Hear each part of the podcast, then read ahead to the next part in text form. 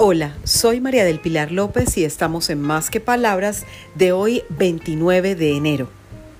Doy gracias en todo momento. Pero gracias a Dios que nos da la victoria por medio de nuestro Señor Jesucristo.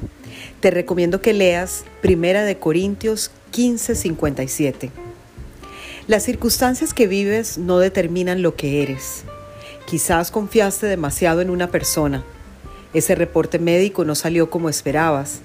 La estabilidad financiera aún no llega.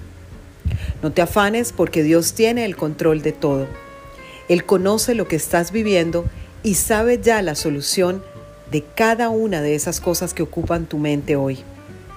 Tu labor para este día es pintar una gran sonrisa en tus labios, sabiendo que tienes un Padre amoroso que tiene cuidado de ti Dale gracias por todo lo que tienes y espera en Él con paciencia y fe. Feliz día para todos, para que conversemos más que palabras.